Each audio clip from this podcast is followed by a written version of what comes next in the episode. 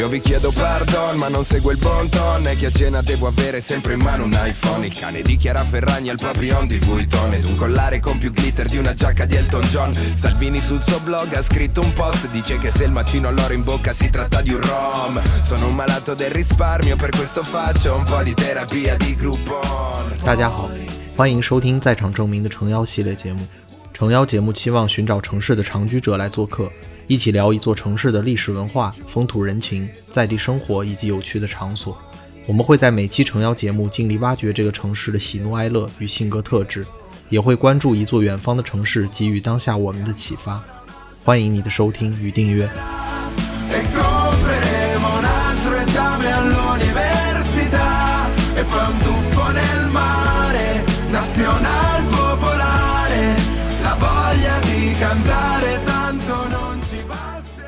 欢迎你的在场与证明，这里是在场证明，我是宇豪。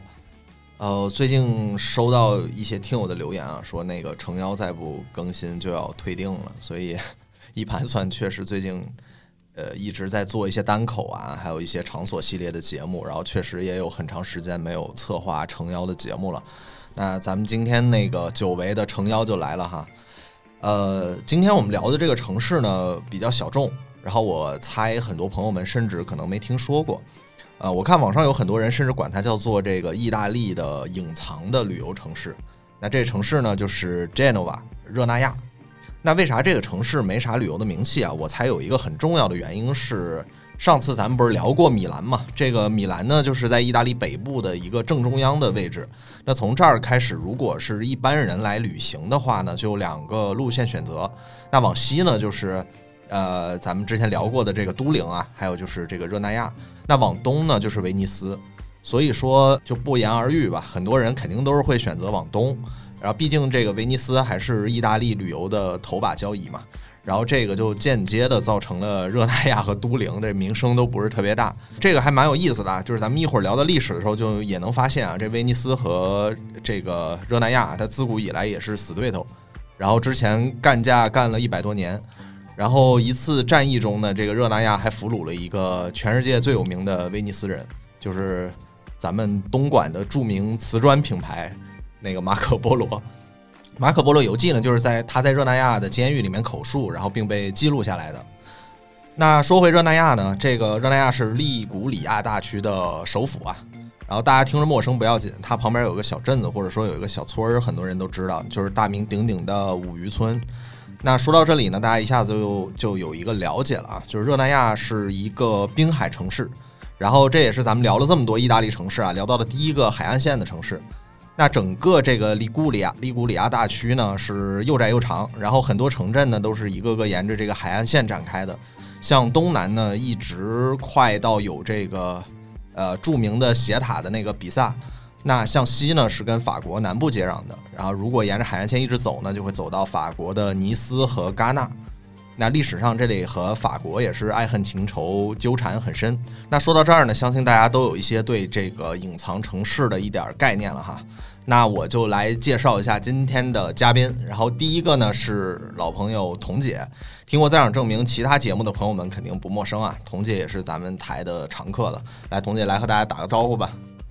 Hello，大家好，我是童姐，然后又被抓过来聊这个 聊节目，诚邀，然后很开心来就是聊聊咱们这个诚邀，然后热那亚。那我一直都是以一个旅游者的心态来看这个城市，那今天也很开心能够。来聊聊这个城市，然后也是带着一个很强的好奇心来的，主要是要听一下我们两位朋友在热那亚的真实的生活趣闻。OK OK，那另一位呢是我的算是学姐吧，然后她之前也在意大利厮混了七八年的时间，然后她主要的这个厮混的地方呢就是在热那亚，那同时呢也是一位即将要成为无业游民的景观设计师。来来来，肖哥跟大家介绍一下自己。哎，大家好，我是那个我们在场证明的忠实听众，我是肖哥。然后呢，我是几乎在热那亚度过了我的本科和研究生的时期，然后在那生活了很久。然后我们这一次就是也是带着这种学习的态度和回忆的态度来一起回顾一下当年在热那亚的生活。那这个嘉宾都介绍了以后，咱们先来一下诚邀的那个老的惯例吧，就是说，为了让大家对热那亚快速的有一个了解和印象，那我们一人先来一个比喻嘛，形容一下，就是热那亚像一个什么样的城市？那谁先来呢？你先来。我先来啊，可以可以可以，对你先来。嗯，就是如果我说的话哈，我我觉得热那亚它有点像一个大海螺，就是我们刚才不是有说到吗？说这个整个这个利古里亚大区啊，嗯，它又窄又长，然后是一个以这个海岸线展开的一个大区。那其实从地图上我们就能看得出来啊，然后就是这利古里亚大区，呃。我觉得有点像一个项链儿，然后这个上面的城镇呢，就有点像被那个穿起来的那个贝壳一样。嗯，然后热那亚它正好基本上是在正中间嘛，然后又比较大，然后就有点像一个海螺一样的一个吊坠儿。嗯，然后呢，另外一方面，这个热那亚就是我觉得它整体层次也挺丰富的，然后也挺魔幻的，有点像海螺那种哈，就是螺旋的然后对对对，一层一层的那种。然后呢，另外的话就是这个城市，我觉得它无论是从历史文化、性格，还有这个城市氛围和样貌上来说，我觉得都是跟海洋非常相关的。其实这个我觉得跟海螺也特别像，就是如果我们仔细聆听的话，哈，都有这个海的声音，啊、所以说就是我把它形容成一个大海螺。对，嗯，那你们来聊聊呢？那我来说一下吧，就刚才宇豪讲的这个海螺，这个我觉得是给人整体的气质的感受是这样。那我嗯讲一个特别特别具体而直观的感受，其实我觉得热那亚就像那个意大利的重庆，然后因为我是 重庆人嘛，所以就是呃，所以就是每次去热那亚都会有那种熟悉感和归属感。我觉得第一呢，是因为它的自然资源其实跟重庆蛮像的。那呃，重庆是有河嘛，有山，那热那亚其实就是依山靠海，是这样子的。对，然后呢，再就是呃，整个城市的肌理面也是那种层层叠叠的，因为它有有极大的高差，然后它整体的那种感受是呃有有高有低，然后层次比较丰富。嗯 对，然后再就是它的地势上也比较复杂，然后还有一点是交通上，它其实有很多高架桥，然后有很多嗯山洞，嗯，呃，等于说的是有那种爬坡上开的感觉哈。啊就每次去热那亚，就是觉得。特别是在那种高架桥下，就感觉真的是回到重庆，因为其实呃这么多高架桥的城市，我觉得在意大利也不是特别多见嘛。然后包括高架桥下也有很多 那种小商小贩的，就是那种生活气息就很重。嗯，对，前几年那个热那亚的高架桥不是还塌了一个吗？对对对，对特别对，还。对，还挺挺轰动的一个新闻。对那高架桥就在我毕设的那个场地后面，是吗 可怕。哦，对，还有一个点，我觉得在热那亚也有那种感觉，就是你在重庆，大家都会说哦导航失灵，但我觉得在热热那亚也会有那种感觉，它因为也是高差很大嘛，嗯然后所以你就是容易迷路。对嗯，定位是准的，但是人找不到。对，因为它就是有高有低这样子。是是是嗯。OK，那肖哥来聊聊呗，我感觉就是热那亚对我而言就像是一首夏日中曲吧，因为就是新裤子是吧？对，没错。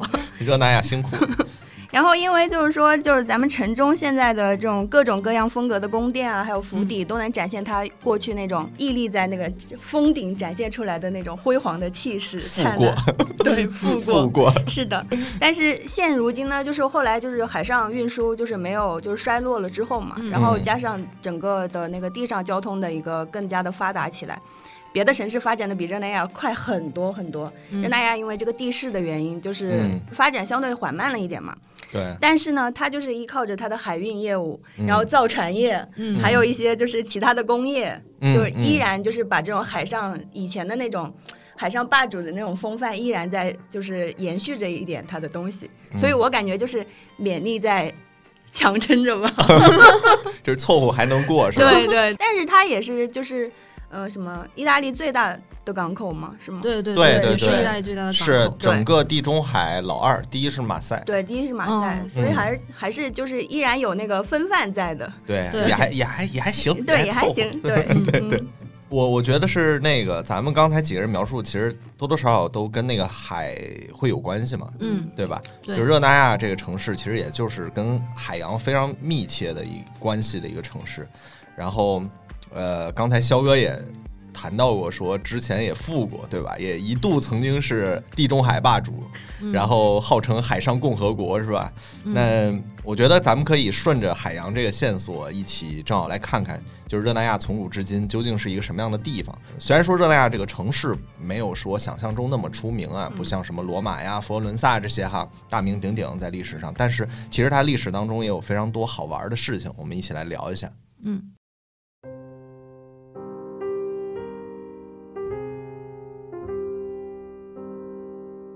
我们可以先从这个早一点的、比较古老的热热那亚开始聊起。那先说说热那亚这个名字的由来吧。这个名字听起来似乎有点怪哈，就是对于 很多人来说，听着热那亚、热那亚，听着好像阿那亚一样。对 对对对，我在中产天堂是吧？发现的，北京的中产天堂也会出来。对对对，就这名儿听着好像就不是很意大利的感觉。其实。嗯，就是关于这个热那亚这个叫法，其实说法挺多的。呃，比较早的时候，它有一种说法也叫它 Zena，就是呃阿拉伯语，它是源于就是呃大概是美丽的地方这么一个意思。嗯，然后还有一个叫法呢是罗马时期，然后叫做 Genua，就是它它的意思是膝盖。就我约摸着它可能是暗示热那亚海湾的这个形状，或者说它多山的这个地形哈。然后中世纪的拉丁语里面把这个 Genova 称作呃 Janua，就这个叫法其实就比较有意思了，就是它的拉丁语释义是门户的意思，这个其实就准确的比喻了热那亚的一个港口的一个地位嘛。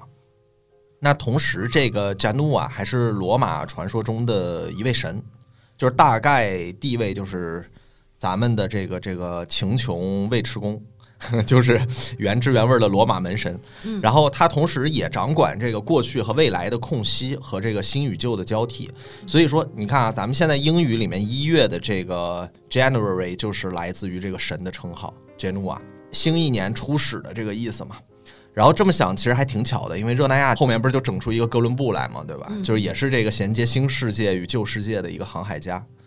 那这个热那亚就是，嗯，不像咱们之前聊过的一些城市啊，大多都是几经兴衰、一波三折的。然后热那亚就相对简单一点，它总结起来基本上就是前期就是挨打、挨打、挨打，然后 后面就是站起来反抗了一阵儿，哎，还挺长时间一阵儿的。然后后面就是又接着继续挨打，就相对来说比较简单一点 啊。对，然后反正整体做这个受气包的历史居多吧。据说最早的时候，在公元前五千年左右，热那亚这一片就有这个利古利亚人在这儿定居。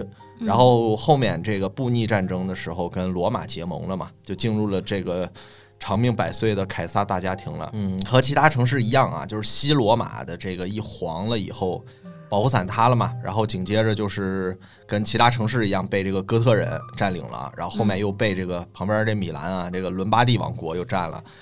啊，然后这个七七三年呢，伦巴第和这个法兰克王国开战，然后这热那亚这倒霉蛋又被这个法兰克王国占领了，对，就是反正一直挨打呗，对。然后到了这个十一世纪的时候啊，然后这个倒霉蛋反正就终于慢慢的迎来了一个挺直腰板的机会。那因为什么呢？因为这个十一世纪的时候呢，随着欧洲和西亚还有北非的整个地中海的沿岸的贸易就越发的频繁和繁荣了嘛。嗯，然后热那亚它靠着港口的优势和这个不断组建的一些商队吧，就逐渐壮大起来了。这个十一世纪的时候，你对比一下啊，就是有一个很重要的东西，就是十字军东征，对吧？然后热那亚它其实就是在给这个十字军东征啊提供一系列的服务，还有资源。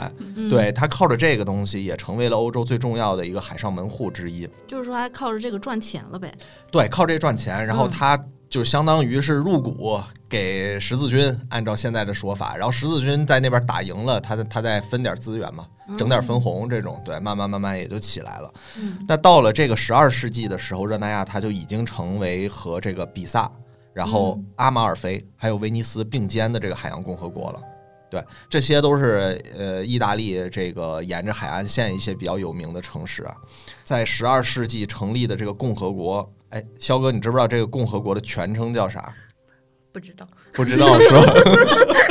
我猜一个，热热那亚共和国。对，对，热那亚共和国是大家习惯的叫法嘛，但它全称其实有点搞笑，叫做最最尊贵的 热那亚共和国。感觉有点像是以前挨打挨多了，脑子不太好使了。对，就是现在标稍榜一下自己。对对对，现在好不容易说牛逼起来了，就是得扬眉吐气一下。哦就就像那个什么 Piazza della Vittoria，就那个胜利广场，对说热那亚不是一直没有就赢过吗？对，然后他们还叫胜利广场，是的，是的，有点这个感觉就自己。硬给自己搞一个 title 上去。对，嗯，是别人觉得我尊不尊贵不重要，我我先自己认领一个最尊贵身份是自己给。的。对，确实，这个名字有点搞笑啊，但是其实这个共和国是很长寿的，延续了七百多年。去过热那亚的朋友肯定会发现，这个地方它山地居多，其实然后并不适合开垦农业。然后虽然靠海，但是没啥海滩。这个地方，对，嗯就是现在咱们为人津津乐道的哈，觉得很漂亮的热那亚的很特殊的那种海岸景色，就是那种礁石海滩嘛，嗯，对吧？对，对，这种礁石海滩其实它做不了什么近海养殖，嗯对，所以说早年间这个热那亚人就只能真的是出海讨生活，对嗯所以这种先天的自然环境就决定了他们。呃，这个热那亚人啊，包括整个这个利古里亚人，他们其实都会相对来说比较彪悍，而且喜欢这个出门乱跑。嗯这个其实就能解释为啥就是地中海贸易开始起来以后，热那亚就会成为最先受益的那一波人嘛。对，然后因为主打是做生意嘛，所以说他们也不会像这个陆地城市一样，像那个米兰或者什么之类的哈，会圈地划界，然后收粮食啊、养军队这样的。嗯，所以说热那亚就是它的逻辑，说好听一点是海上贸易，其实说难听点，早期就是干海盗嘛。嗯啊，就是那个，然后他的那种呃逻辑的话，你干海盗嘛，你对贵族的兴趣其实就没有很大，你知道吧？主要还是想当老板 做生意嘛。然后打仗就主要是靠雇佣兵，然后你共和国的体制就明显是更方便合纵连横啊，还有见机跑路，也相对来说要灵灵活一些。嗯那这个共和国搞起来以后，其实对手是非常明确的。刚才我们有说到啊，就是那个威尼斯啊、比萨呀、阿马尔菲这些城市，因为毕竟地中海就这么大，然后在这块儿你做中间商赚差价，就是你除了热那亚呢，呃，其他这些城市都会分一杯羹嘛，对吧？嗯然后呢，大家的贸易源头其实都主要是从这个亚洲搞一些贵重的物资，再到欧洲去赚这个差价嘛。然后这里面最重要的东西就是香料，然后花上百年时间和举国之力打仗，其实就是为了抢点儿那个什么胡椒啊，然后 对肉桂啊什么的。这个，但是这个放在今天肯定是想不通的。但是你想想，以前欧洲不产这玩意儿，就是它它纯靠进口。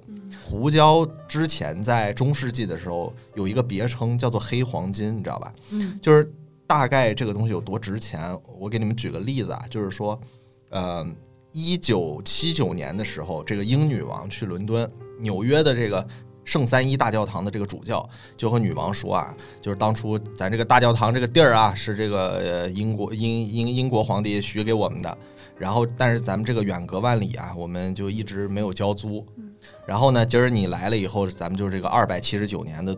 就是这个租金一口气就给你补齐，然后你们猜这个小三百年这租金一共多少钱？两个胡椒，也没有那么少，二百七十九颗胡椒。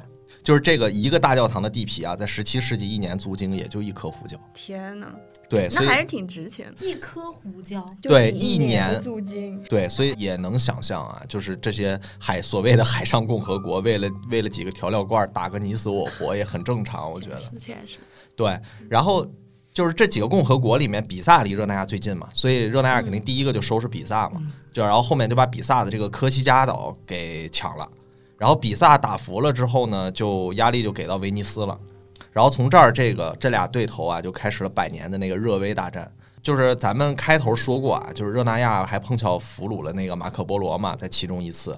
然后这个老哥在监狱没事儿干，天天和比萨来的这个狱友，然后叫做这个鲁斯蒂谦，然后天天跟人家吹牛逼。然后这鲁斯蒂谦一听，好家伙，还全当真了，然后就说。就说你这故事牛啊，我得记下来。然后这个其实才有了后面的这个《马可波罗游记》啊，这也是热威大战里面的一个小插曲啊，但是促成了一个大名人。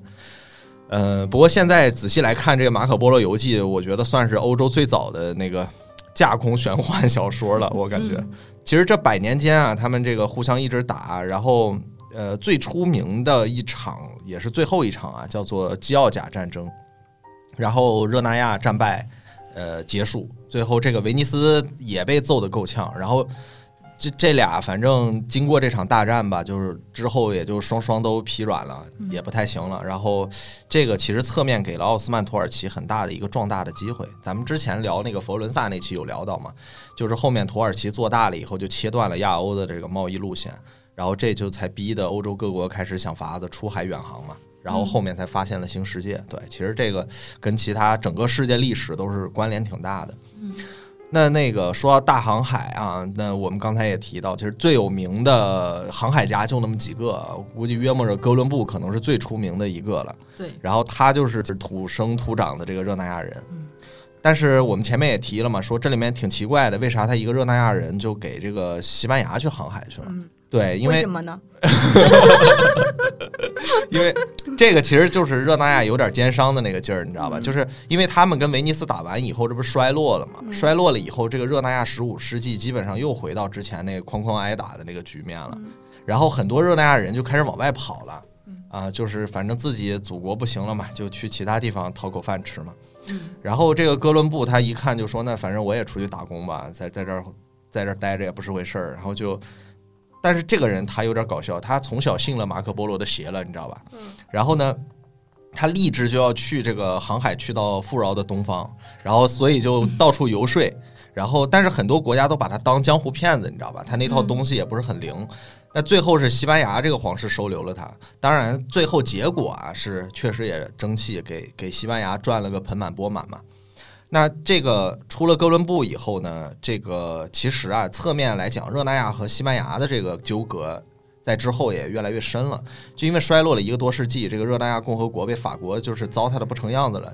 你知道法国老打他，然后这个热那亚人挨打挨怕了，就说那个咱们以前不是做这个海上生意嘛，对吧？现在这海上生意不好做了呢，咱们这个咱们这个这个这个经商的这个老路子还能搞点啥？然后最后就去搞什么东西了？搞银行业。嗯，那说到这个地方呢，咱们就得搬出热那亚历史上最牛的一个佣兵啊，安德鲁多利亚。嗯，这个人呢，他其实是怎么说呢？来自热那亚本地最负盛名的一个家族，就是这个多利亚家族。然后喜欢意甲的朋友们肯定知道啊，就是说热那亚不是有一支球队嘛，叫做桑普多利亚啊，这支球队这个名字其实也是从他们家族来的。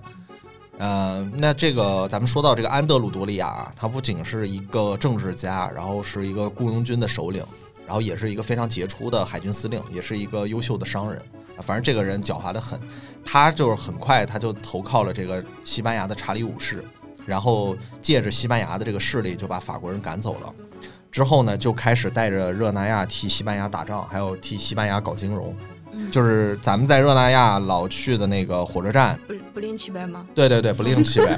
热那亚不是有一个老火车站嘛，就叫不吝区呗。然后这个其实不吝区呗，嗯，其实按中文来说是叫王子嘛，就是 prince 嘛，英语里面的。但其实这个就是，呃，热那亚的这个不吝区呗，指代的就是这个安德鲁多利亚，就是指代他这个人，因为他这个封号还是西班牙王室给他颁发的。对，然后如果去到热那亚，会发现很多什么路啊、什么广场啊，这些都叫不吝区呗。对的，对对对，其实都是在指代这个多利亚。嗯呃，在这之后，其实热那亚就成为了西班牙帝国统治下的一个自治的一个共和国了。然后随着西班牙之后高歌猛进嘛，无敌舰队啥的，对吧？这个欧洲的经济中心就转移到热那亚了，就热那亚就又站起来了。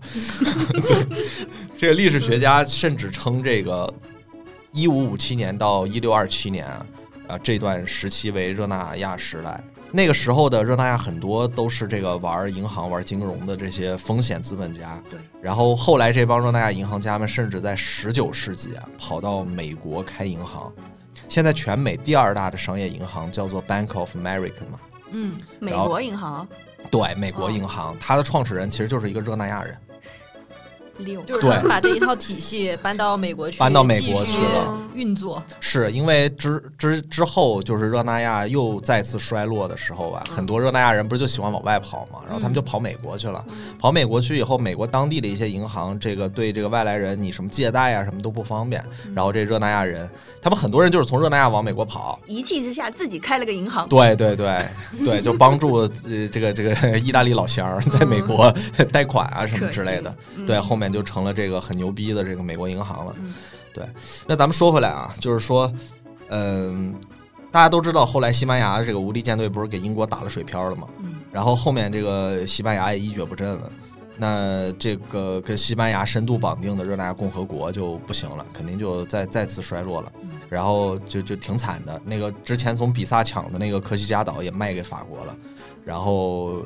这个岛上不是出了个拿破仑嘛，对吧？然后后来拿破仑他自己又亲手把热那亚共和国给干掉了，对，就是反正历史轮回吧，还挺挺让人唏嘘的。嗯，后来这个热那亚王国就归了萨丁王国嘛，然后最后意大利统一，然后热那亚、米兰、都灵，这不是就成了咱们现在最著名的这个意大利工业铁三角了吗？嗯，对。其实热那亚就是不算是一个典型旅游意义上的一个欧洲历史名城，对吧？但是其实咱们洋洋洒洒聊了这么多下来，感觉其实它历史也还挺有意思的，有很多感觉它在历史上的位置还是很重要。是是是，跟很多大的事件啊什么都都是相关的。对对对。然后它本身这历史其实跟典型的一些意大利城市的发展其实也还挺有区别的。不管说它早期这种地理上的贫瘠导致的。这个整体他们都相对来说比较民风彪悍吧，还是说后面在贸易的驱动下成立共和国呀，然后逐渐养成了这种喜做生意少谈政治的这种性格，都还是和其他的一些平原城市，像什么都灵啊、佛罗伦萨这些，都是还是有点区别。嗯，那其实热那亚历史上这些零零总总的历史遗产，或者说呃形成的一些城市性格怎么样？今天是什么样？我们也可以一起来聊聊现在的一个热那亚。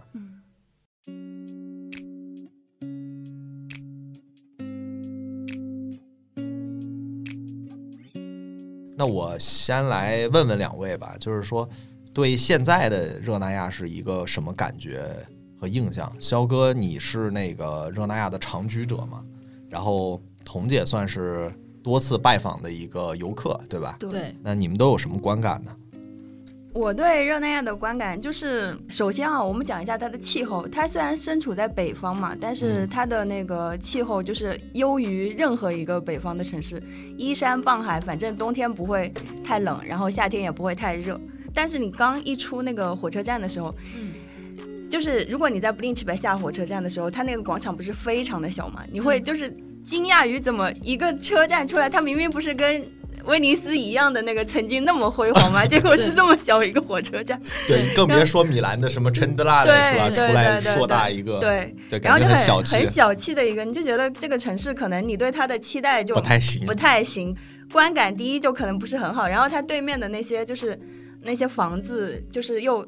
脏脏兮兮的嘛，反正感觉它是那种被海风侵蚀掉的，然后感觉他们对外面的，就是外立面的维护也没有说很到位，对，就会第一给人感觉有点破败，那种破败、脏兮兮的哦。嗯，然后呢，你再往那个山那个背后一看，所有的房子都是五颜六色的，好像这个城市对这个城市的整个风貌是没有一个控制的。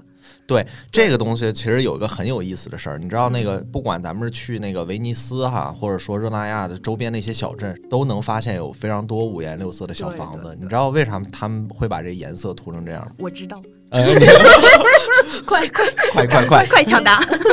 嗯，就是说以前那个航海，就是航海的时期嘛，这些渔民回家，就是房子如果统一的颜色，他们不是找不到路，对，找不到自己家在哪，所以他们就把那个房子都自己刷成这这个。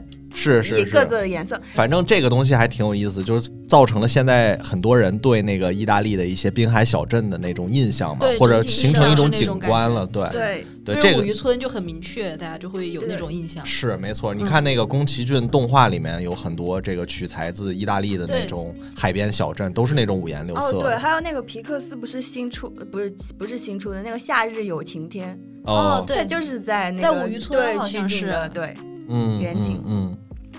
对，反正整个城市风貌就是感觉脏兮兮的嘛，就是不太美观。然后呢，老城区的那个小巷子嘛，就是又很逼仄。然后它的建筑不是特别的高嘛，它整个城市的那个就是老城区那块，嗯，密度特别的大。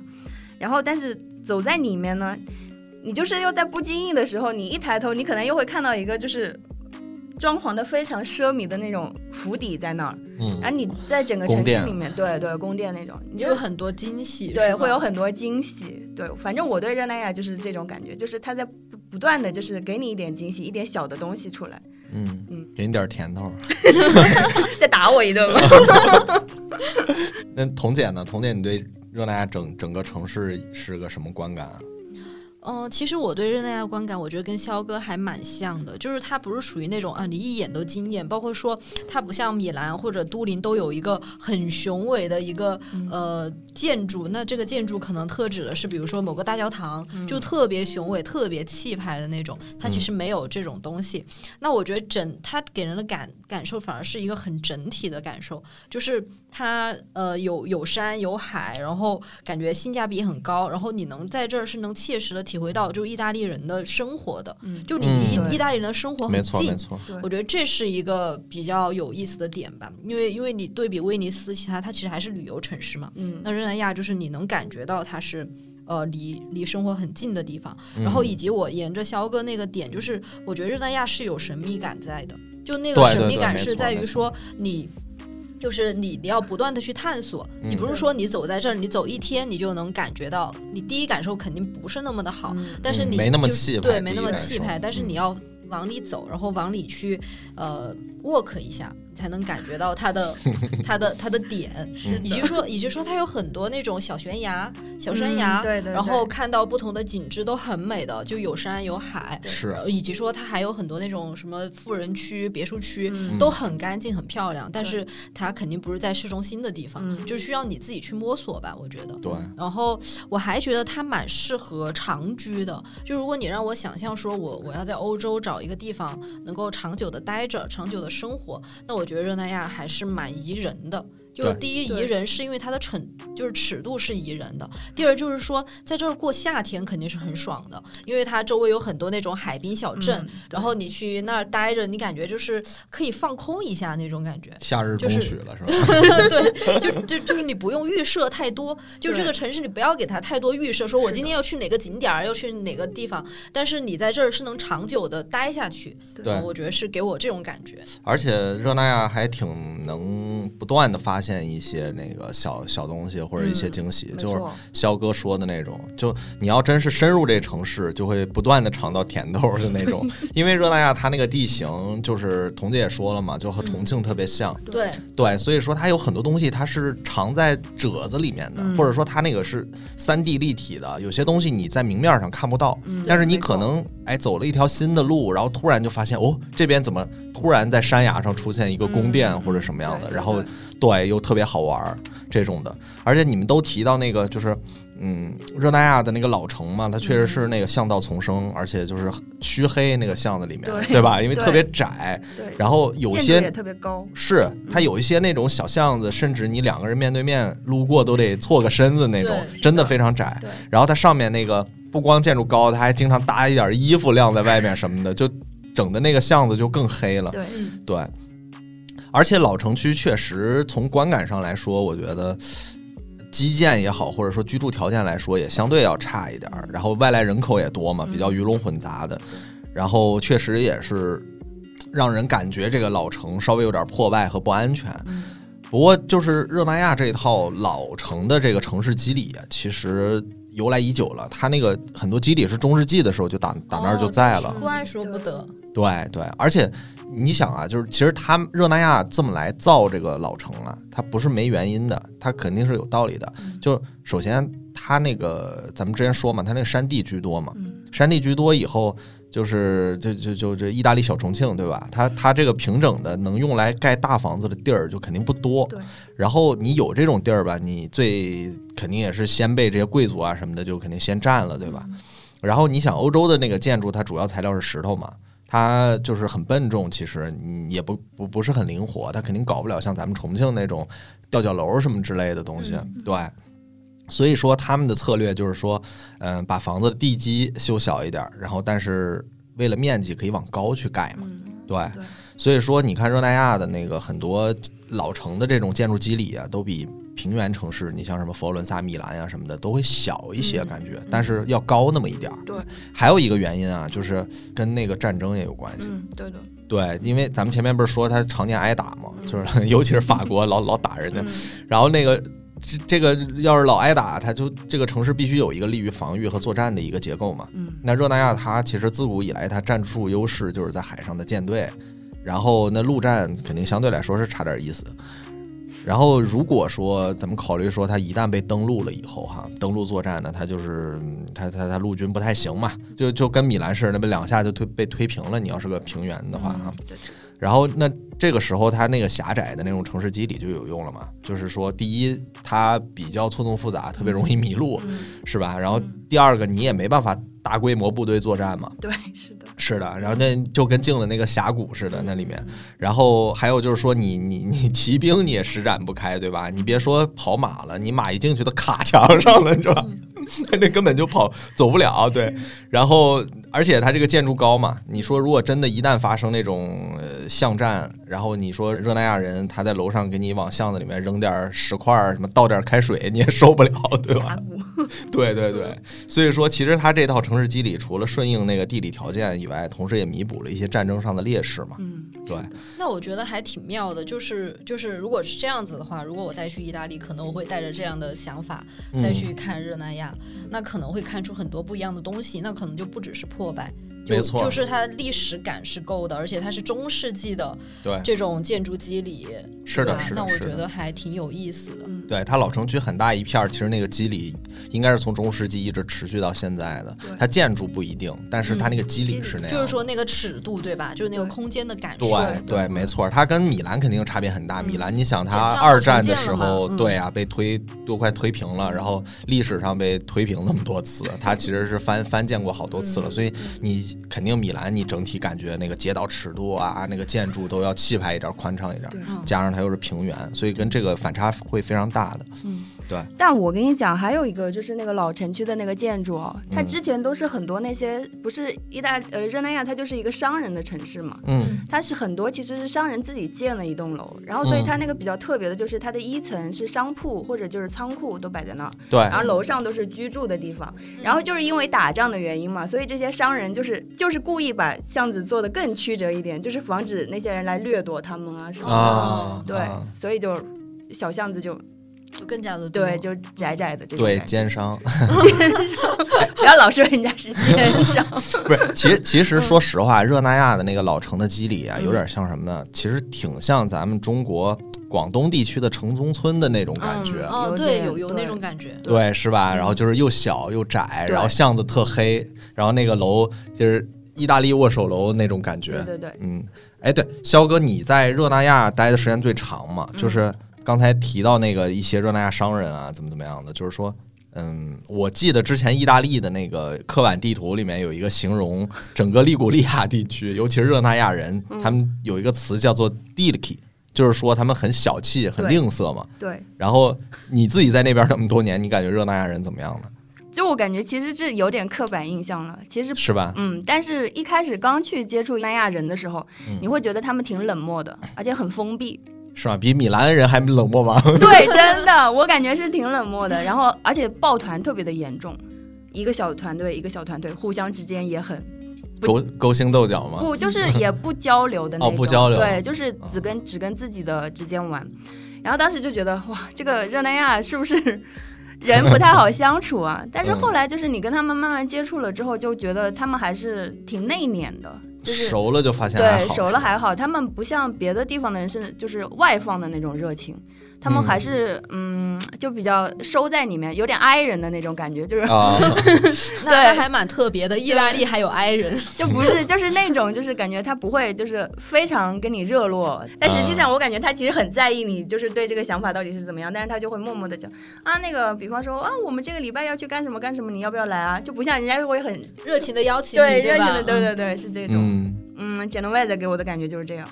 然后，但是你要说到那个做生意的那个事情，我就想到了一个事情。我当时刚去的时候，不是租了一个意大利房东的房子嘛？嗯他们公司是做果脯生意的，嗯然后他们要去上海那个参加进博会，哦，对他们就做了那个中文手册，你知道吧？嗯然后我当时租他们家的房子，他就让我去他们公司帮他看这个中文手册翻译的对不对？啥玩意儿？抵房租吗？不是不抵房租。不抵房租，然后给我送了一大袋国谱。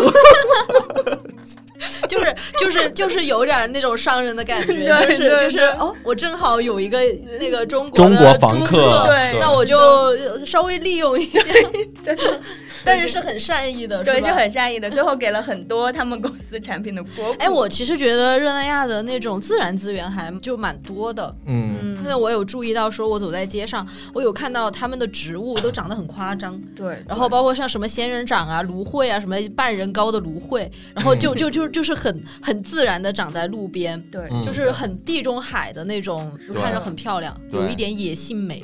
对对。就是其实热那亚很多人光听这名字，觉得可能是一个很热赤道上的哎，一个真的有点像什么非洲的地方那种。对对对，嗯但是其实热那亚就典型地中海气候也是，然后又靠着海，有很多那个，其实还算，我觉得气候还算挺不错的。然后宜居，对只有只有热那亚宜居，别的地方都不宜居。反正至少你不像米兰那么干燥，对或者说不像又不像都灵会相对又更冷冷冷一点对对对，嗯，其实还是挺舒服的。嗯就是我觉得如果整体来看哈，你给我的感觉也是，我当初最开始到热那亚的时候，我也觉得是个挺不起眼儿的城市，嗯，打眼儿一看感觉不太行。对，对，但是我觉得，如果说你要真这么觉得，就有点被那个奸商骗了，对吧？就是因为啥呢？咱们说热那亚一直呃就是经商嘛，对吧？都是商人性格。你想商人性格是啥？商人性格就是有钱肯定不外露嘛，对吧？闷声发大财，这才是商人嘛，对吧？你想一下，这个热那亚共和国持续了七百年，虽然说也有起有落吧，但是这帮子人，你想在天天天在海上倒腾这些贵重物资什么的，他不可能没有家底儿嘛。嗯所以说，从某种层层面上来说，我觉得热那亚它是不能只待在户外，其实有很多嗯地方，我觉得要走到里面去，才能更好的窥见这个就是奸商们的精彩世界。对吧？就是所以说，我觉得咱们作为那个热那亚久居过的人，我觉得我们可以先从一些嗯值得一看的建筑吧，或者一些地方说起。嗯，就是不光聊那种就看着就有点东西的，也可以推荐一些进去了以后才豁然开朗的一些好玩的地方。呃，当然啊，就是说最最市中心的，比方说这个费拉里广场啊，还有就是有大喷泉的那个，对还有就是呃购物中心那条主街，就是对对对，这哎这个中文 翻译过来。九月二十号大街嘛，是吗？对对对，对我都忘了这个中 对是是叫啥名儿了。对，就是这条街，可我觉得也不用太多介绍。就是虽然说它也非常漂亮，它它两两侧都是那种非常精美的一些巴洛克呀和新艺术风格的一些建筑，然后下面是那个很宽阔的那种商业拱廊嘛。但是它这个我觉得有一点儿不太一样，是说其实意大利它有风格很漂亮的这种大街也很多，但是它的特色是因为那个地势嘛，你你沿着这个往菲拉里广场这个方向，你是一直向上的，对。所以说如果你走到这个广场再回望这条街的时候，其实是非常有立体的那种嗯画面感，对非常有层次的。高差对，对对对，然后高差，没事儿，没人在乎你这个。你帮我把那个高沙剪进去。好好，就是反正这个地方吧，如果大家去热那亚肯定会经过，咱就不多介绍了。嗯不过，不过说到这儿，我想起一个，我想起一个很荒诞的事情，就是前些年有一个电视剧，哦，对，我当时是人就在热那亚，然后嗯当时闲的无聊嘛，然后就是朋友介绍给我推荐给我看的，是那个孙红雷和江疏影演的，然后叫叫叫，好先生，对对对就对对对，叫好先生。然后我本来是打算看几集那个消磨时光的，嗯就是这个故事，它背景是说这几个人跑西雅图留学去了，结果那个画面一切进来，我都惊了，这说好了西雅图？这不就是我楼下的街吗？对，这不是热那亚吗？这怎么就怎么就西雅图了？嗯对，据说好像当时剧组是没搞到签证还是咋回事儿，然后就就就跑到偷梁换柱一整个，对对对，跑到热那亚来伪装西雅图来了。对，不过那部剧里面确实有非常多热那亚的景色，拍的也挺漂亮的。嗯然后那个我记得那个剧的片头曲吧，那那那 MV 一样的那个东西，就是就是我们刚才提到那个菲拉利广场和那个九月二十号大街。嗯对，反正大家感兴趣也可以看看吧。对对对，真的只有中国人能做出 真真的离谱。哎，他们是不是有在 Nairobi 拍那个对场景是吧？是没错。我好像记得，我好像记得。对，特别离谱。我记得当时还拍几个美国警察欺负中国人，结果那口型根本对不上，一看就说的意大利语，那长相也是意大利人，然后旁边那个广告牌上面全是意大利语，然后硬冲美国人。热那亚这城市也不出名，侧面反映了，对对，可以拿来伪装西雅图了。对，那咱们就推荐一些比较好玩的地方和一些建筑呗。好呀，好吧，那肖哥，要不然先推荐几个？你老老热那亚人了。我推荐，那我肯定就是首推就是 Bordeaux a n d i c o 那边。嗯，对，就是老港嘛，老港，对，那边因为有很多玩的嘛，阿瓜里哦，就是那个水族馆，嗯，然后有那个海事博物馆，就是地中海地区最大的海事博物馆，叫 Galada Museo del Mare，嗯，然后这太复杂了，就海事博物馆 就行了。对，这块大家其实叫它叫做 Bordeaux a n d i c o 就是直译就是老老港口嘛，老港的意思。不过其实这个。港不老，反而是特别新，是热那亚最现代化的地方。现在，现在它也是热那亚的绝对主角吧？我觉得，就是来了热那亚，肯定也会去那边。嗯，对，就是那个海事博物馆。嗯，就是我觉得它是目前为止我看出来，我感觉是就是互动性，然后寓教于乐做的最好的一个博物馆之一吧。嗯，对，它里面就是讲述了中世纪到当代海军还有热那亚和海洋的关系，里面会有海很多那个。舰艇的那个模型哦，对，然后嗯，它除此之外呢，它边上还有一个就是潜水艇。是真实的潜水艇，它你可以就是去可以进去参参观。对，你可以那个票的话，你可以专门买参观博物馆的票，你也可以买一个就是套票，就是你参观完博物馆之后再去潜水艇一起玩的一个票。是的。对，然后呢，这个博物馆好玩在哪里呢？就是它一楼是一个展厅，它是介绍热那亚是怎么来的，是怎么建造的，然后以及还有那个一进去就是有一个哥伦布登陆大陆的微缩模型。对，然后主要就还会有一些展示一些冷兵器啊什么的，然后里面还有一艘可以上人的那个古的战舰，你就是在那个一层的时候，你就是可以梦回大航海时代，你知道吧？然后化身。那个什么热那亚的 热那亚化身哥伦布的小弟，共和国勇士，你就跟威尼斯干仗呀。对。然后再往上呢，就是会有那种就是整个热那亚的一些影像资料嘛，就是热那亚不是以前就是辉煌过，然后二战的时候被炸得稀碎嘛，因为它是个港口，然后比较重要，然后会有一些图文的一些介绍。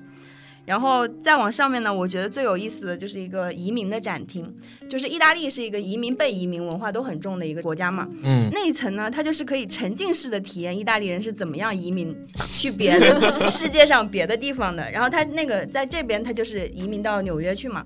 然后你一进去，你会获得一本护照。然后你到那个护照的时候，你可以跟那个一个电子屏上屏幕那个人互动。你把那个护照插进去之后，他会。那个海关官员会跟你噼里啪啦说一大堆东西，你要把这个信息记着，然后就是告诉你你叫什么，你这些都是有用的。然后他就放你进去了，然后登船了之后嘛，然后就会在那个船里面就会有那种场景再现啊，你就慢慢的往美国走了，然后那个然后就去开了个美国银行，对，反正就是目的就是这个，反正一系列之后到美国了嘛，然后你不是出关了吗？对，然后那个美国海关就会问你很多东西，然后你就是回答。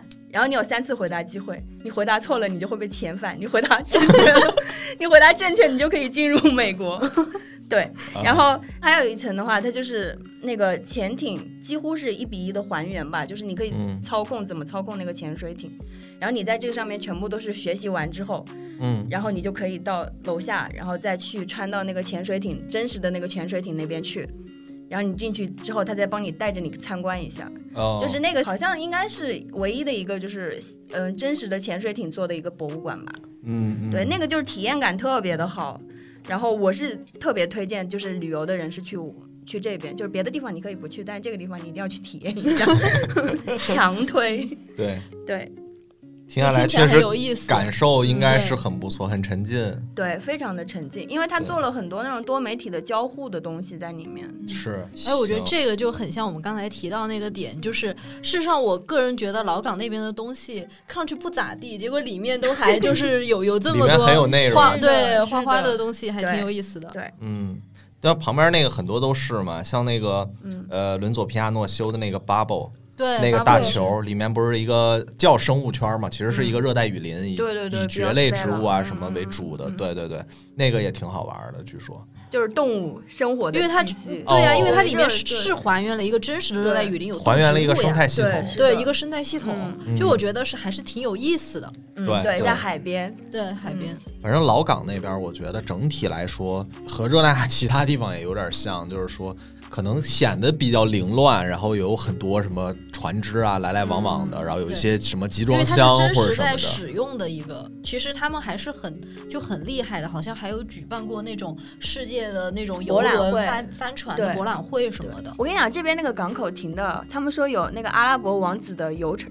那游艇是吧？游艇停在这儿，真的是吗就是老港那边。有可能，有可能，嗯因为其实就是这个跟咱们大家想象的可能也有点不一样。嗯就是像热那亚的老港，它并不是一个专门打造出来的一个主题乐园，对，对它不是一个纯旅游。的东西嗯，它是一个综合体，就是有文化呀、什么集市啊、表演，嗯然后还举办一些什么体育赛事，然后包括一些什么餐饮、购物这些东西都有。对对，它也有实际的港口的功能，嗯所以说它看起来可能给大家的感觉没那么旅游，或者说没那么景观化，嗯但是其实是非常丰富的。那边吃饭啊，然后购物呀，还有就是一些博物馆。如果你真的去玩的话，整体感受应该是会很好的，因为它毕竟还是那个伦佐皮亚诺这大师操刀的嘛，对吧？嗯很多东西，所以说我觉得整体来说还是不错。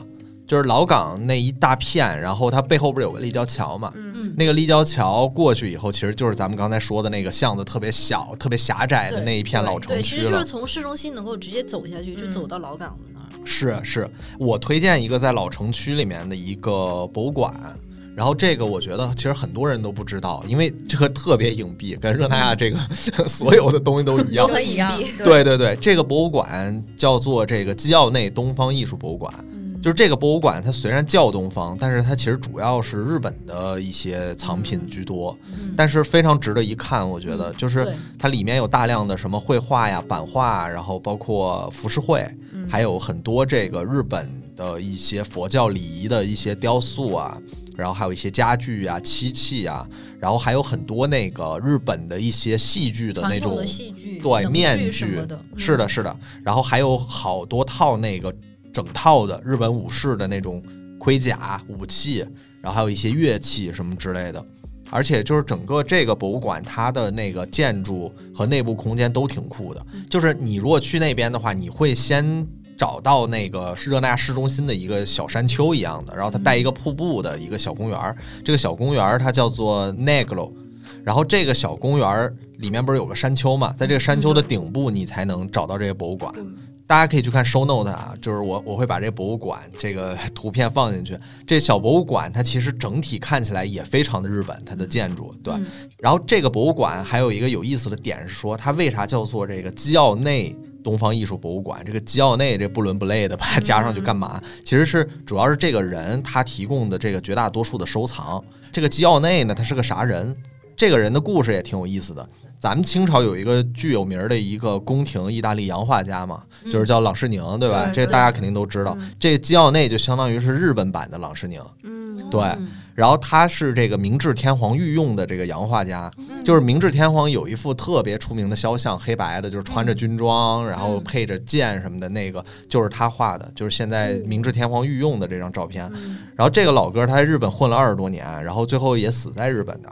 包括这个日本的第一版这纸币也是他设计的，嗯，对，所以说这个老哥其实是在日这么多年，那肯定你想在日本这潘家园啊什么的，肯定是倒 讨了不少好货。对倒腾了不少 烫手货，对吧？然后死了以后就他都捐赠给热那亚了嘛，因为他本身是利古里亚人，但是他是在热那亚学的艺术啊什么的，绘画啊之类的，对，所以他就捐赠给热那亚了，这才有了这博物馆。这博物馆我特别推荐去，对，而且这个博物馆的景观也很漂亮，对，就非常牛，长得像特别高的西兰花儿，对，是不是听起来很有意思？是的，然后以及说它的建筑旁边有一配一个小瀑布嘛，那瀑布很可爱，然后瀑布边上还有一个小凉亭儿，嗯，就反正整体感是。个纯木质的小凉亭儿，就很可爱的一个整体的一个建筑。氛围，对。对，而这公园挺奇怪的，就是反反正跟热那亚有点像，有点神秘，有点古怪那个公园，然后它那路也反正绕来绕去的，折，要要反正对，感觉是挺神秘的。去才能看到那种就曲径通幽那种感觉。是我也是误打误撞去的那家博物馆。我嗯之前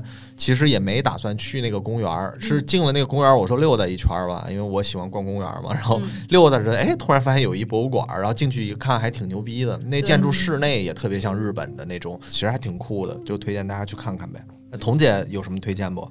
那我推荐一个呃离市中心稍微有一点远的一个 villa，那它就是叫做帕拉维奇尼别墅。啊那这个别墅呢，它其实是一个十九世纪的英式的浪漫风格的庄园式的植物园，就是也是热那亚的一个大世家，这个大世家叫帕拉维奇尼。嗯然后他委托的一个建筑师叫做米歇尔·坎奇奥。这坎奇奥呢，他不仅是一个建筑师，他也是一个呃剧院的布景设计师，然后也是一个神秘领域的爱好者。你看哦这神秘领域。嗯，那这个花园的独特之处啊，跳大来了啊神的嗯就是它有它有一个特别戏剧化的组织方式，它其实。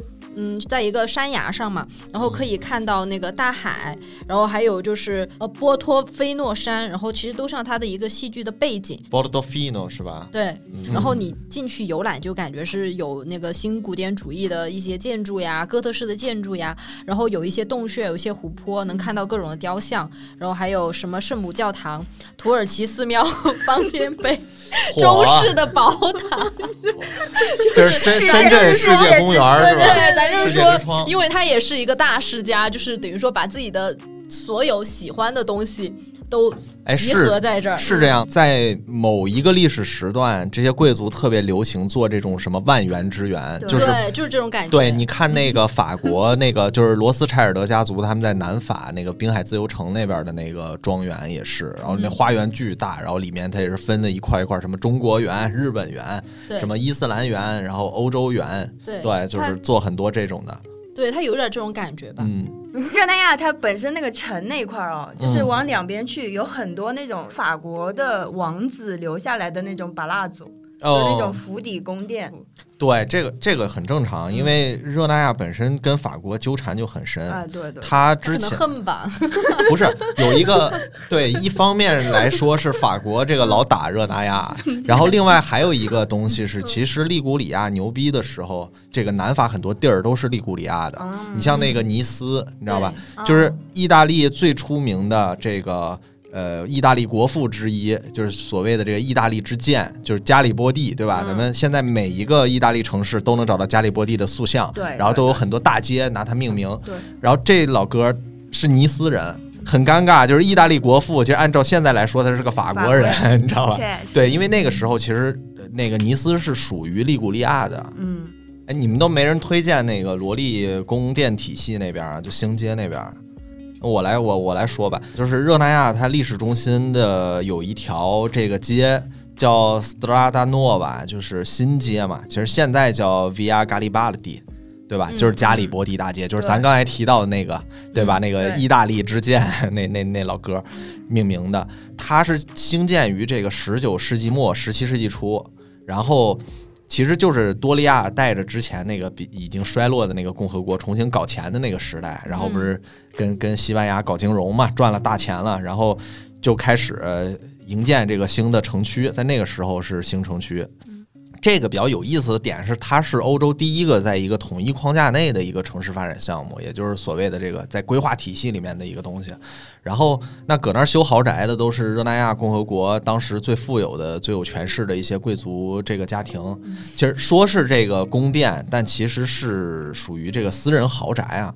对。但是热那亚的豪宅，它不像那种平原城市的那种 villa，就是咱们在比方说呃佛罗伦萨啊或者米兰这些地方，我们看到那种 villa 都是一个小楼带巨大一个院儿嘛，然后里面有大花园什么的。但是热那亚它这个不是这个地理条件有限嘛，所以他们就也是往高修，就是会修个三四层楼高，然后但它楼梯是开敞式的，然后这个花园呢都是架空的，它在二层或者三层啊之类有个大花园。其实按咱们现在的话说，就是大露台嘛，对。嗯。然后呢，呃，有意思的是，它这个修的这个建筑呢，它每一层呢，它都会修一个小阳台，这小阳台是可以俯瞰到这个花园的，所以还是就挺巧妙的。这种城市设计风格啊，就是影响还挺大的。就之后在几十年意大利和欧洲的一些文学作品里面都有对这种东西的回应，什么一个 呃，比方说一个贵族什么跟这个楼上的什么求偶什么之类的，在这花园里面，你知道吧？就是欧洲那种以前烂大街的那种，呃，所谓的那个罗密欧和朱丽叶，哎，对这种什么浪漫小说、黄色小说什么的，就很多这种情节。那个时候大家都有钱嘛，然后大家都在这块儿争相的兴建，然后互相卷，然后所以就导致整个这个城区的那些宫殿，所谓这些巴拉佐啊，都都倍儿漂亮，最后修的。这个时候就有一个有意思的事情，就是说。嗯，那个共和国就一看说，哎，你们这些人都修这么好看，那就别浪费了，咱就开创了一个先例，就是说，你们每一家呢都得给这个外国客人来访建立一个公共的接待室。对，然后就为此呢，这个众议院他们在一五七六年的时候就颁布了一项法令，就正式确定这个事儿了。然后这些宫殿的主人就有义务对这个国事访问进行招待，然后从而就是有利于这个慕名而来的一些访问的艺术家呀，然后还有游客呀，然后你还得给他们传播这些什么建筑模型和这些。当地的热那亚文化之类的啊，就算是私宅变了这个大使馆了，相当于就是，就要不说热那亚，对吧？热那亚人确实 从不浪费，是吧？啥也不放过，对。所以这边我也是很推荐大家去玩一下，这边的呃非常漂亮，有那个就是热那亚最出名的一些这个历史遗产，像什么白宫啊、红宫啊这些。对，道里亚家也有一个巴拉佐在这边。对对对，那些很多巴拉佐现在都是可以公共开放的，嗯。其实我觉得老城区里面有一个东西也挺有意思的，就是那个。呃，热那亚建筑学院就对吧？就你母校，我觉得 也挺值得一说的。嗯，要不也也推荐推荐。好的，就是先说一下它的背景吧。就是热那亚的建筑学院是在就是在老城区嘛。然后在老城区，它以前呢是热那亚老城南侧 Castello 的 San Silvestro 的修道院。然后现在这一系列，这太复杂了，我反正就一修道院，就一修道院，对就是一个修道院。它以前是当地的宗教中心嘛。但是在二战的时候，不是刚刚讲了嘛？就是猛炸热那亚，然后几乎就被炸成了平地。所以在一九七二年的一个城市的总体规划里面呢，就是有人建议将热那亚的这个圣城，就他们那边以前称为所谓的圣城，把它重建起来，然后作为热那亚大学的人文学院。哦。但是呢，由于各方面因素的影响，这个人文学院没有建成，然后只把建筑系拉拉过来了。挺好，挺好，一家独占。这个热那亚的建筑学院，它是基于之前的那个旧的修道院，它上面长出来一个新的建筑。建筑对，所以就是在你进去看的时候，就是我一进大门的时候，就纯纯的以前的那个旧修道院的那种感觉。是是。这个地块特别的复杂嘛，它因为这边集中了热那亚地区各种各样时代的遗迹。对。然后建筑师在对这一块进行设计的时候，就是第一步就进行了城市的肌理的修复，然后利用塔楼下面圆拱门形成了。建筑学院的主入口就是我们刚刚说的那个遗址的那个部分，就类似于它是各个古迹拼接出来的，听起来好酷。相当于是这样的，就是它以前它是一片儿，然后它那儿可能是好几个建筑体，但是那几个建筑体可能都被，比方说炸毁了呀，或者说是破败了呀什么的。他把这一块儿整体，然后先把它的基底修理出来、清理出来，然后在整个这遗迹上面又盖了一个建筑学院。所以我第一次去建筑学院的时候，我就挺惊的，就是那个建筑学院的大门跟所有的学校都不一样，它感觉像是进一个那种城堡的那个。大门一样，我有印象，它有点像中世纪的那种城堡，进入一个城堡之前的，然后它又是一个，它又是一个曲线的一个大斜坡，它特别像那种以前跑，就是从那马直接就跑进那个城堡里面的那段路，然后上去了以后，然后你才会。对，有点像全游的那个氛围，像全游里面的那个感觉特别酷。就上学之前，你要先爬楼梯爬上去。对，对，就是这个整整体都挺挺挺有意思的。然后你先是有一种中世纪的或者全游的那种感觉，对。但是等你上了那个斜坡，走到底的时候，你就会发现一个挺现代化的一个学校的入口。从那个入口进去以后，它里面因为是以前是很多历史遗产叠加起来的嘛，所以它里面层次也巨丰富，可能。是一个这个现代化的一个校园的感受，然后但是你进去，比方说你坐电梯上到二层，或者爬楼梯到了二层以后，哎，穿过几个玻璃，马上又是一个很古典的一个花园，对，好漂亮。对，而且那个花园是能看到整个这个海的，能看到这个港口的嘛，因为高就是比较高嘛，对吧？是的，而且它前面没有什么遮挡，对，就是那个视线也特别的好。热那亚气派的地方就是。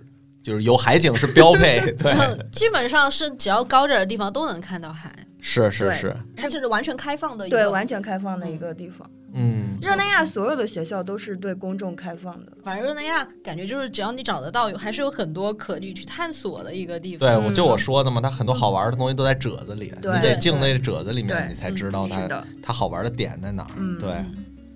然后刚才彤姐还提了一个奈 v 比，我觉得那个也挺值得看的，特别推荐大家。以及说如果大家想要找，我刚才不是说想要找个地儿常住嘛，我觉得就可以直接住在那里，就不用住在热那亚了。是的，是的，嗯，就是可以从热那亚的车站坐公交可以直达，也可以坐火车。那如果你时间充裕的话，我觉得是可以体验一下公交，因为它那个公交沿着海岸线可以一直开开开，然后开到那个 Nelavi，嗯就海岸线也是很漂亮的，因为沿途有几个小镇子、小村嗯村落这样子，是就是很漂亮。然后以及说热那个热那亚的海岸那个是那种礁石的嘛，在那个车上都能够很清晰的看到那个海的那个层次，嗯，然后能看看到那个海浪花的形状。是，就很我给大家形容一下，就是你嗯不管坐火车也好，坐公交也好，它有很长一段的路都会是你的。呃，下面是海，然后中嗯间是那个像悬崖和礁石，崖然后你就在那个半中间儿，那个火车和汽车开过去，然后左手边可能又是一些小镇或者嗯山，然后这边右手边就是海，所以就还挺有意思对你的。离海很近，嗯对对对，又是一个俯视的感觉，就很漂亮。而且热那亚的海只要是天气好，基本上蓝蓝哇哇的，太蓝了，对，是就是很。漂亮。那景观非常牛，我觉得比那什么斯里兰卡那什么海上火车什么斯里兰卡的好看到哪儿去了？真的，说实话，我觉得确实不太行。然后它其实又区别于法国的尼斯的那种蔚蓝海岸。嗯是的，就是因，为尼斯的海是感觉是，就是它是温柔的，是冷静的，是就是舒服的。但是意大利的这种这种沿岸的这种热那亚这种海，它是带有一点点侵略性，然后有很热情的那种，有点野性，对，有一点野性，因为它就是一直在拍打那种礁石嘛。对对，而且那礁石都怪骨嶙峋的，对嗯还有那种大的那个长的植物，对，植物也是嗯。那种很大的、很怪的那种大的仙人掌，嗯。就很很漂亮吧。嗯。然后这个 Nelavi 我继续说啊，它还还有一个就是比较呃漂亮的地方，是一个它有一个公园，然后这个公园其实我觉得就是我理想中的市民公园，就是因为它 就是有很大很大的草坪，嗯然后它的景观也是那种海边，就是特有的那种海边的那种景观，嗯，然后可以晒太阳、遛狗，然后。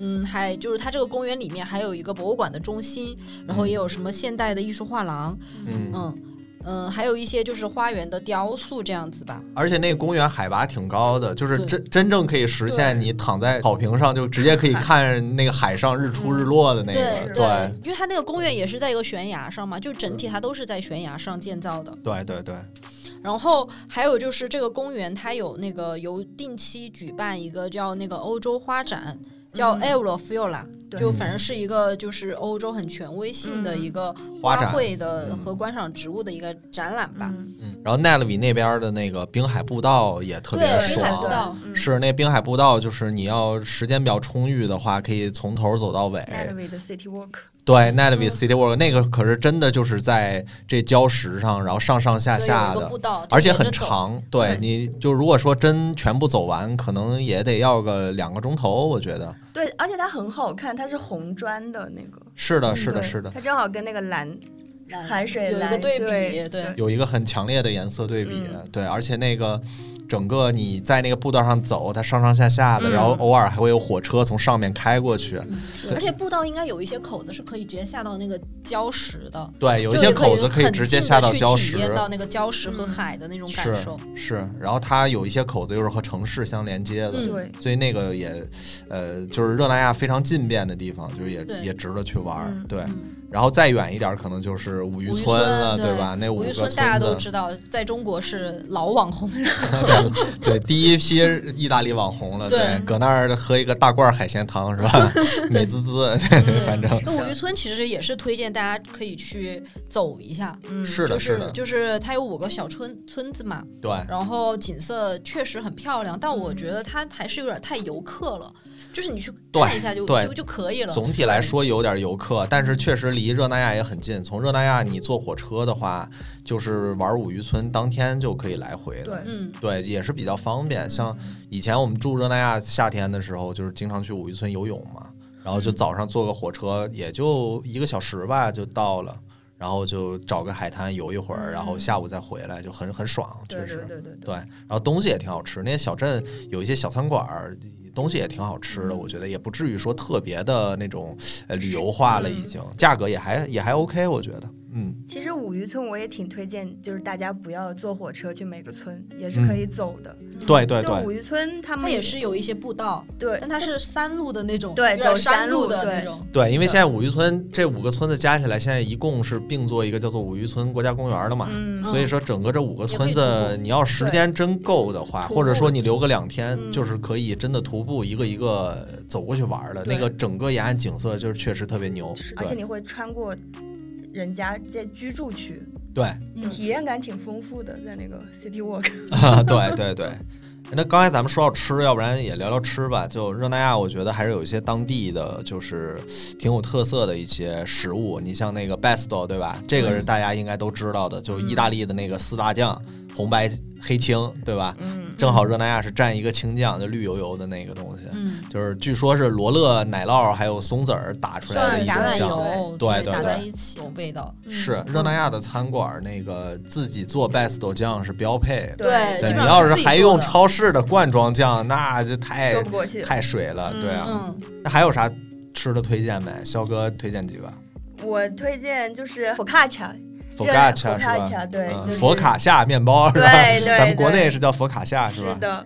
然后还有就是呃法里纳达，就我对说那个鹰嘴豆的那个鹰嘴豆的对煎饼，对，这个可能就是这些，其实，在意大利其实很多城市都有，它就打着这个名号，但是只有就是在热那亚吃佛卡恰和法琳纳达是最最正宗宗的对，就是沙县，意大利沙县基本上算是对。但是热那亚确实基本上每个面包店你都能找到这些东西，然后各种样式、嗯各种馅儿的啊的都能找得到，也可以尝尝，挺好吃。对，嗯我那个好像还有一个特别好的酱汁儿，就是那个什么奶油核桃酱。就在其他地方是没有的，这个核桃酱要配一种三角形的意大利饺，就拌色底然后也是比较独特的。奶油坚果爱好者，对奶油坚果对强 对对对，可以嗯尝试一下是。的。对，对哎，那个吃 best 的餐厅有推荐的吗？吃 Besto 的就是在老港那边，我知道那家了，叫那个 Gavovle 什么 Ven Venduno 是不是？对对对对对，就那个，对对，就就这这这我也不知道怎么翻译，就是 Gavol 什么二十一，应该是对这家就是相当于就是那个热那亚这边很正宗的一家店，他们家就是当天现做那个 Besto 的酱，而且他们家价格很便宜，嗯，所以很就是性价比相对来讲清明，对吧？对，非常的高，然后所以会每次都有人在外面一直排队，嗯然后要预约，有时候。这家店呢，除了他们家做这个青酱之外，他们家在另外一个地方还有一个披萨店，嗯。他们家的那个披萨店也很好吃。哦，是吗？对对嗯。对。然后呢，讲到披萨的话，我就要讲一个有特色的那个披萨了，嗯，嗯。就是 Genoa 是一个山城，然后它就会交通工具会比较丰富嘛，嗯，就是像重庆一样，是不是就有那种直达的电梯啊那种，然后对。小小缆车什么的。对，上山的那种小缆车特可爱，就一节车厢，然后嘎哒嘎哒嘎哒那样往上爬的那种，对，是的，就是我讲的那个披萨店呢，就是需要搭乘这种索道上山的那种。嗯。它那个披萨店特特色在哪里呢？就是它有一米的披萨，嗯。对，它叫那个 Ristorante Montalegro，啊，然后它有一米的披萨，它那个一米披萨可以有七八个人一起吃都可以，嗯。然后也可以有自己单独的一个人去吃，那家口味还不错，主要也是风景好，因为在山上，啊，后就是能看到全景。对，能看到全景。这名字没关系，大家也别着急，到时候我会放到 show note 里面。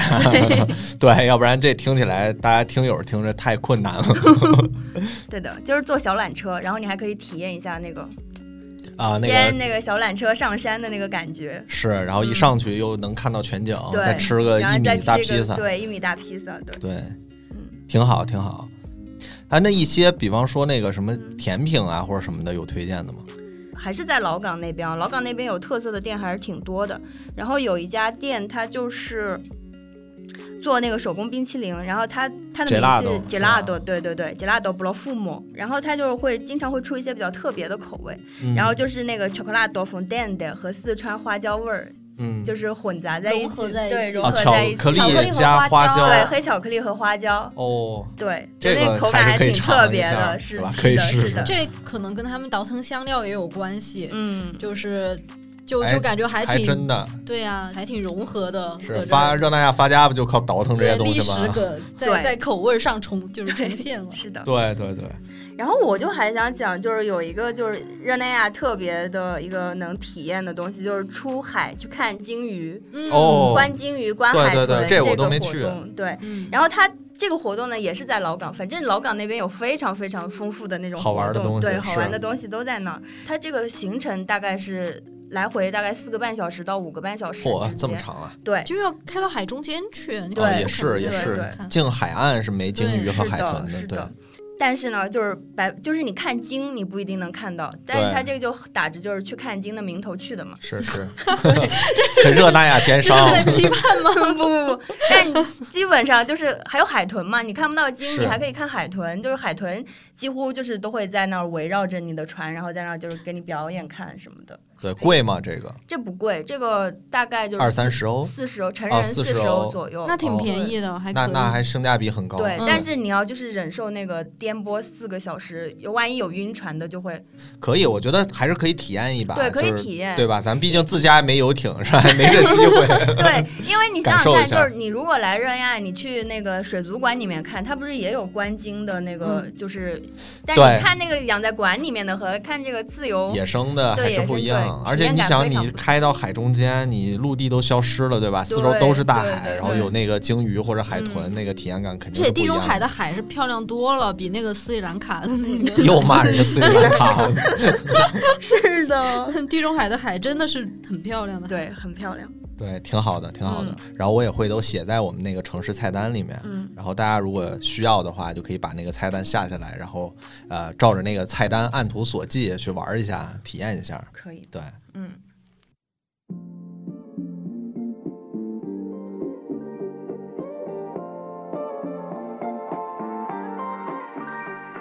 那咱们那个历史啊、地理这些吃喝玩乐聊差不多了，我觉得最后咱们还是回归一下在场证明的特色吧，就是说我们也要聊聊这个远方的城市，还有这个在这个城市期间的这种生活啊什么的，是不是对我们有一些启发嘛？嗯然后我觉得这块儿其实我我还是挺想聊聊那个热那亚的城市更新的，我觉得他们在这块儿做的。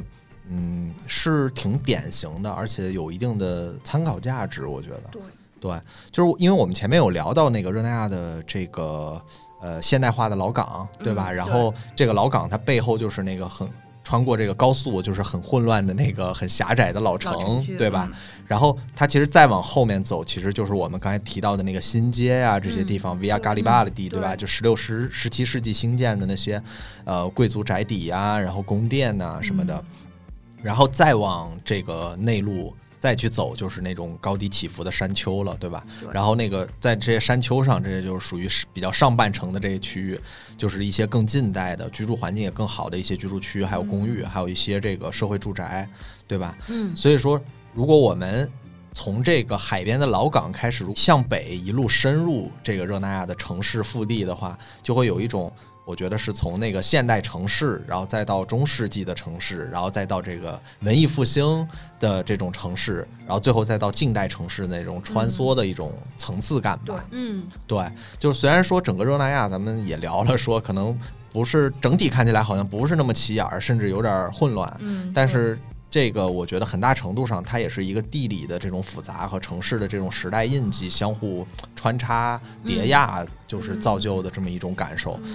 嗯他们的这种城市的这种感受啊，它和这个城市本身的生活，我觉得是很紧密的嵌套在一起。对对它不是被孤立出来的，对，而且热那亚这个城市，它不是一直不间断的在更新嘛？嗯然后期间最大的一个手笔，应该就是上世纪末的那个那一系列动作，对，就是呃九二年伦佐皮亚诺啊他们在做的这个很多事情。对这个过程里面，我觉得热那亚它就是最值得看的地方是说什么呢？是它没有选择把城市作为这个主题公园儿。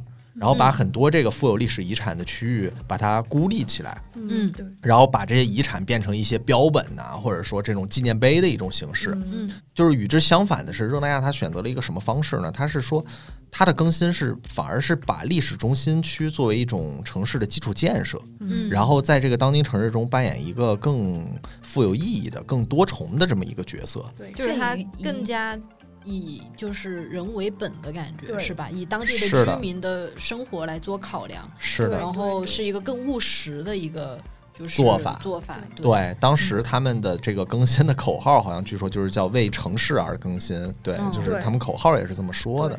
就对。更宜居，然后就是为了混合的那种人口嘛，就是老城这块儿。是的，是的，没错。其实我觉得热那亚他们意识到一个问题，就是说老城区的这种丰富的肌理啊，和城市之间的这种关系，它是很多元复杂的，也是充满联系和重叠的。就是如果将这些城市区域孤立，虽然说能把它转换为某种旅游资源，嗯但是也在一定程度上就是说会破坏掉城市真正的这个宜居条件嘛。嗯对吧？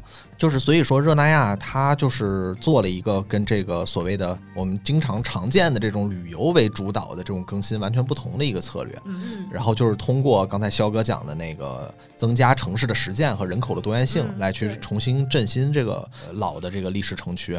就是如果说咱们平常常见的那种旅游方式的那种哈，以旅游业为主导的那种更新策略，它其实是就是说把呃这个历史中心变成服务游客的一个主题公园嘛。这种方式是某种程度上它是排斥真实的一个城市生活的。嗯但是热那亚它其实反过来就是说，它把这个历史中心区和冰水空间，把它们转变成城市中的一个综合性的宜居场所，然后用真实的城市生活来容纳和承载旅游业。嗯跟那个正好是相反的。就像刚才肖哥说的那个，呃，热那亚大学的这个建筑学，院建，筑学院，对，对它其实是一个非常典型和优秀的例子。嗯，因为就是这个热那亚建筑学院，刚才肖哥也介绍了嘛，它其实是在一系列的这个历史遗址上面新建的，嗯就是重新更新，然后又新建了一部分东西。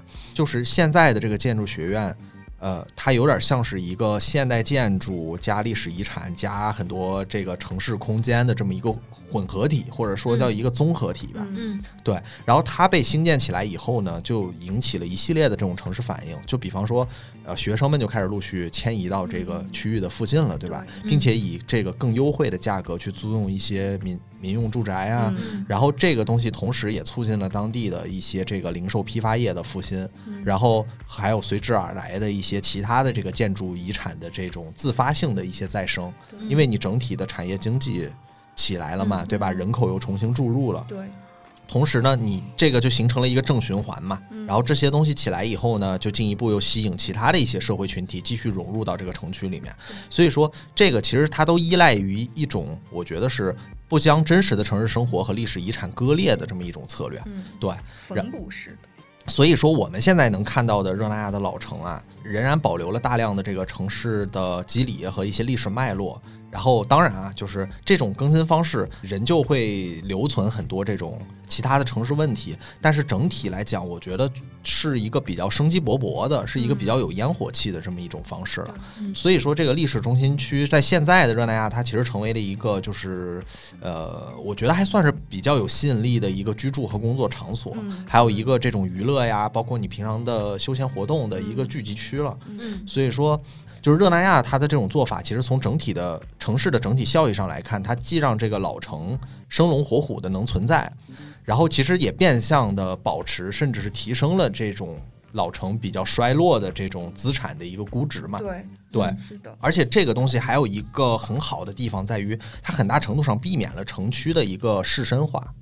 对，市生化是什么意思啊？嗯市生化之前我在那个城中村那期也聊过相关的问题嘛，其实就是你一个城区，呃，如果你把它变成一种呃完全旅游式的哈，嗯。更光鲜的这种一个目的地的话，那它的资产价格虽然说会在短时间内快速上涨，嗯。但是呢，它同时也会带动周边的物价各方面的，然后当地的居民他就没有办法再负担这个生活成本了，嗯。他就自动的会往更郊区、更远的地方去迁移嗯，然后时间长了以后，这地方就空心儿化了，或者说它就完全变成可能只是游客来的地方，然后物价会很高，有点像威尼斯，对。有点像威尼斯。对对对，它就后面就会变成很多，比方说一些比较有钱的中产阶级啊或者什么的才会考虑选择的地方了。就是高收入的人士迁，就事实上，取代了它还是很很具有人文关怀，对，很嗯。关照人人我觉得的一个基础生活的一个做法。是，是而且我觉得是在一个可控成本内，就是挺实在的嗯。去做这些更新事儿的这么一个策略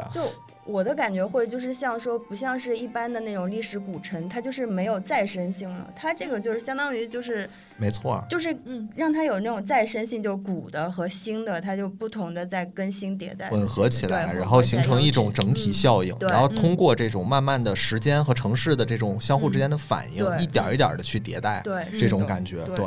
嗯所以说，其实我们现在看到的热那亚的这种历史城区啊，这老城区，它就不会像是鼓楼一样，对吧？嗯变成一个飞地一样的标本，嗯然后它的存在就只是一具尸体，我觉得在供人观瞻这种嗯感觉，它也不会像说。法租界一样是吧？嗯就是留下、留下这种没有梧桐飞上海的这种 精致生活假象，对吧？嗯然后旁边儿你看那个不起眼的那个地产中介门口挂牌儿都是上亿的那些地产豪宅，对吧？是？的，是的，所以说，在城市更新方式上，我觉得以热那亚为透镜吧，就是我们其实可以思考一下，就是说历史中心区是否可以作为当今的宜居性的这种城市核心，它可以是活生生的，可以是杂糅的、丰富的、具有弹性的，嗯。还是说我们只能选择一条景观式的僵化，或者说这种士绅化的傲慢，嗯。才能使我们的城市向下发展，嗯对吧？我觉得这个其实是热那亚可以我们去思考的一个地方。嗯对总的来说吧，我觉得热那亚这城市，就我们刚才其实描述的也挺多了。呃，目前来说，可能确实热那亚也还是意大利一个相对来说比较隐藏哈、比较名不见经传的一个城市。但是如果说大家去到意大利有那个时间和有那个。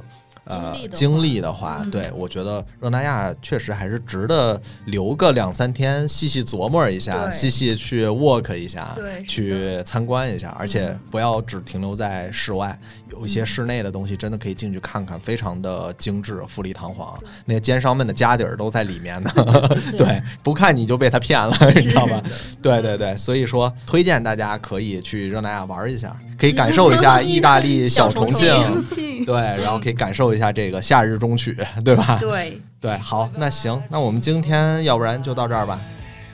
好的，好的，好的，行，那就感谢肖哥和彤姐今天来做客，然后聊得很开心。那我们就下期再见啦！好的，大家拜拜拜。感谢收听《在场证明》播客。目前您可以在各大音频平台找到我们。如果你也对当代城市的生活境遇感兴趣，欢迎加入《在场证明》的听友群。你可以在公告栏与每期 show notes 中找到入口。如果希望参加我们组织的线上线下活动，可以关注我们的播客机构 EchoCast 回声场的微信公众号来获取最新资讯。欢迎你的在场与正面。